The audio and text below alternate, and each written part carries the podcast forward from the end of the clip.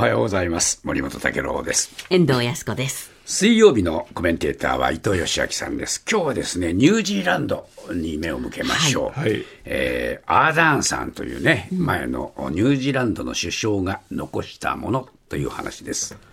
えーっとあのアーダーンさんってえ女性の首相でですね42歳なんです若い首相ですよね。これあの、えーっと1月にあの政界から引退するってことはおっしゃってたんですけれども、ええーっと先週の水曜日が最後のあの議会に出る日で。えーで彼女は議会で最後の、まあ、言ってみればさよなら演説をして、ええあの幕を引いたということなんですけれども、はい。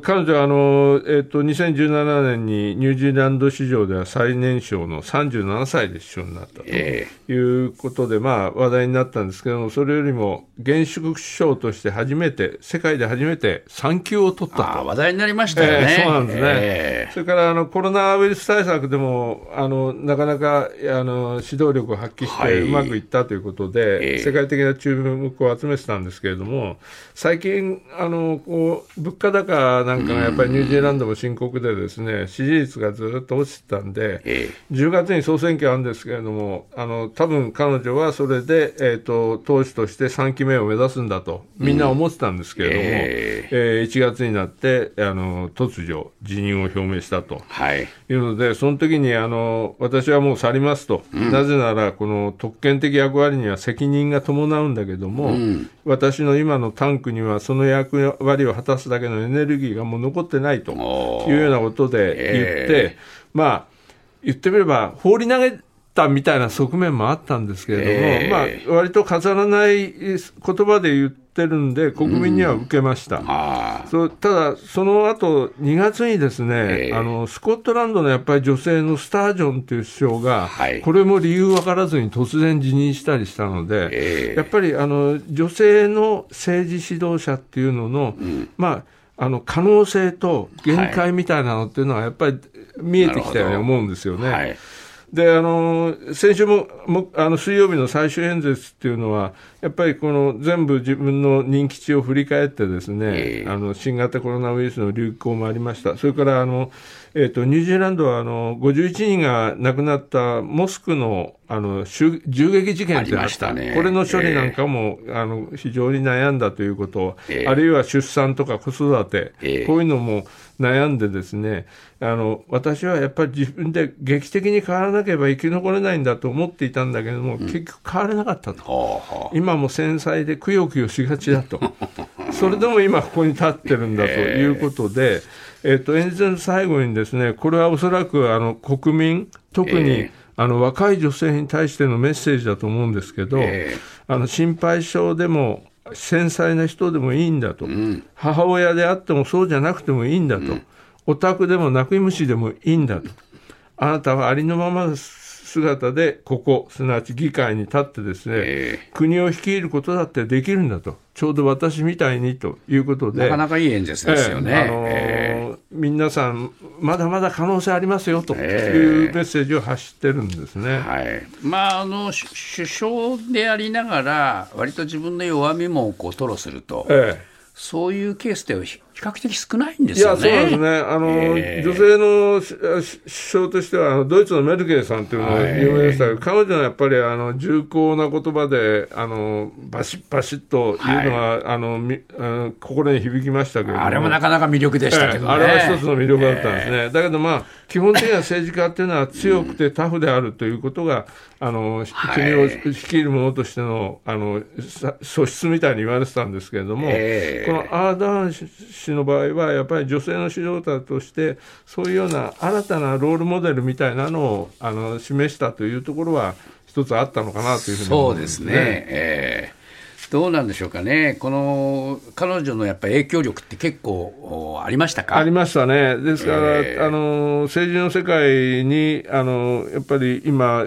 あの、女性の議員が少ないとか日本で言われてるじゃないですか。ええ。そういう意味で言うと、やっぱり女性の政治指導者、それはいろいろ彼女が途中で辞めなければならなかった。り、いろんな制約があるけれども、ええ。でも、ありのままの姿でええ。政治指導者にもなれるんだよという、はい。これ一つのメッセージは大きいんじゃないかなと思うんです、ね、この人、もともとどういう人ですか？これね、あの警察官なんですね、お父さんが。お父さん警察官。はい警察官で、そこでえ育ってですね、17歳の時に、まあ、親戚に住まれて、ニュージーランド労働党に入って、ええ。大学を出た後はもうそのまますぐ、あの、前のクラーク首相というニュージーランドのスタ、ええ首相のスタッフなんかで、あの、いろいろ経験を積んでですね、はい。えっ、と、2008年には総選挙で初当選し、ここで議員になるわけです議員になって、ええ。で、2016年に労働党の党首になると。はあはあ。そうすると、まあ、若くて女性で、ええ。ということは新しいっていうので、ええ。労働党の支持率がぶわーっと上がるんですね。ですから、あの、2000翌年にはもう首相になって、ええ。で、首相になった翌年の2018年には、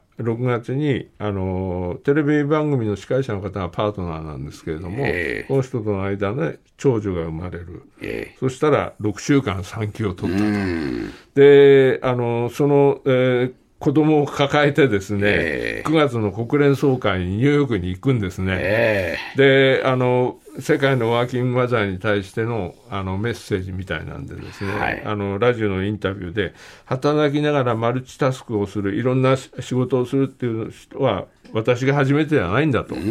働きながら妊娠した女性も私が最初じゃないんだと、私が今成していることをすでに多くの女性たちが成し遂げてるんですよ、ということであの、世界中のワーキングマサーに対してあの敬意を表するみたいな、なるほど。まあ、一つパフォーマンスをやってみてたりしてるんですね。え。であのさっき申し上げたように新型コロナ対策の時にですね、えあの彼女はひいち早くその厳しい水際対策をやったんですね、ええだからあのニュージーランド島国なんで、それがうまくいってですね、ええー死者数をものすごく抑えたんで、はい。えー、と非常に高い評価を受けたんですこれはこの時にはに日本でもですね、ええ。彼女のこの政策っていうのは非常に気になりましたよ。いや、そうなんですね。ええああいうふうにできるんだと思いましたよ いやね。そうなんですね、えでやっぱりそそこでですね国民に納得させる、ええ。あの時日本でもあの菅首相の発信力、ええ。メッセージ性みたいなのが記者会見で問題になったりした時なんで、あのそそのとの対比でやっぱりこの、えーアーダーンさんの発信力っていうのは、ええあの我々も注目したんですけれども、はい。えっと、ひ非常事態宣言をして、厳しいロックダウンを開始したんですけど、その時にもですね、あのずっと彼女はあの記者会見でコロナについては自分で全部説明してきたんです、ね、そうでしたね。なんですけえど、この会この時の会見で、あなたは働かなくなるかもしれませんって、でも仕事がなくなったという意味じゃないんですよ、あなたの仕事は命を救うことなんです。ということで、ええ。えっと、ステイホームで、あのとにかく感染をひろあの抑えましょうということで、え。人に優しく家にいましょうと。そして感染の連鎖を断ち切りましょうということで、え。あの訴えたんですね。はい。まあ、これがだから共感を呼んで、こういうまあ厳しいロックダウンもあんまり反発が出ないかや、ったそうんでね。ですすね。これで、えーあの、ニュージーランドの国民は、やっぱりこれはやらなきゃいけないと。それから、その、今のメッセージを記者会見でやった数時間後からですね、えー彼女は、あの、え自分のフェイスブックでいろんな発信をしてるんですけれども、ええっと、首相官邸から、あの、トレーナー姿で出てきてですね、はいいろんな、あの、規制があるじゃないですか。はいそれについて、あの、質問に答えるような形で説明するんですけれども、えーこれもなかなか上手でですね、えっと、家族ととの散歩、これはいけますよと。でも、他の人との距離は保ってやってねと。うんあるいは、公園での運動もできますよと。でも、遊具に下がるのはちょっと控えてね。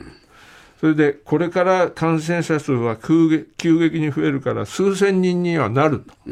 はっきり言ってですね、ええでもその後で必ず効果が見えてくるはずですって。はあはあこういうふうにあの、えっと、すもう本当に自分の言葉で、ええあの国民に寄り添うという姿勢を出したのが、非常に好感を呼んでですね、ええっと、ニュージーランドって500万人ぐらいの人口の国ですけれども、ええ16分ぐらいのこのあの彼女の動画の再生回数っていうのは500万回を超えて、あそれであのこの政府の一連のコロナ対策を評価しますというふうに答えた人は84%で素晴らしいですよねええこれはかなり、えあの高い評価を受けたわけですね。まあ、これからどうするんでしょうかね。えーっと一応、まああのーえー国連組織の特使をやるということで、ええあのインターネットの暴力的な書き込みなんかを、あのーえー撲滅しようという、そういう運動をやりたいということあと、そうですか。イギリスのウィリアム皇太子がやってるあの環境保護のあの人をあの検証するようなそういう団体にも関わるというのボランティアでいろいろやるということは言ってるんですが。そ、うですか。どうですか、やっぱり伊藤さん、こういうふうに見てくると、はい、政治家の発信力っていうものを改めて考えますね。いやそうですね、だからえす,、えごくあのアメリカの大統領なんか特にそうですけど、あのマッチョなイメージで、ええ。とにかく俺についてこいみたいに、こう大冗談に振りかぶるっていうのは一つの型でありますけれども、このあのアーダーンさんなんかの場合は、あのまあ、本当に等身大で、ええ。私はこういうような人間ですということをさらけ出すような形で、でもついてきてね、そうでという、すねこ。の発信力ってのは非常にあの大事だと思い日ます。本にもこういう女性政治家が出てきてほしいですね。うんそうですね、ええ。あの高市さんなんかにこうちょっとアーダーンさんを学んでほしいなという気がしますけどもね、改めてね、そういうふうに思いますけども、さあ、果たして日本に出てくるのかな、ちょっとクエスチョンマークついちゃうけどな、えー伊藤義明さんでした。ありがとうございました。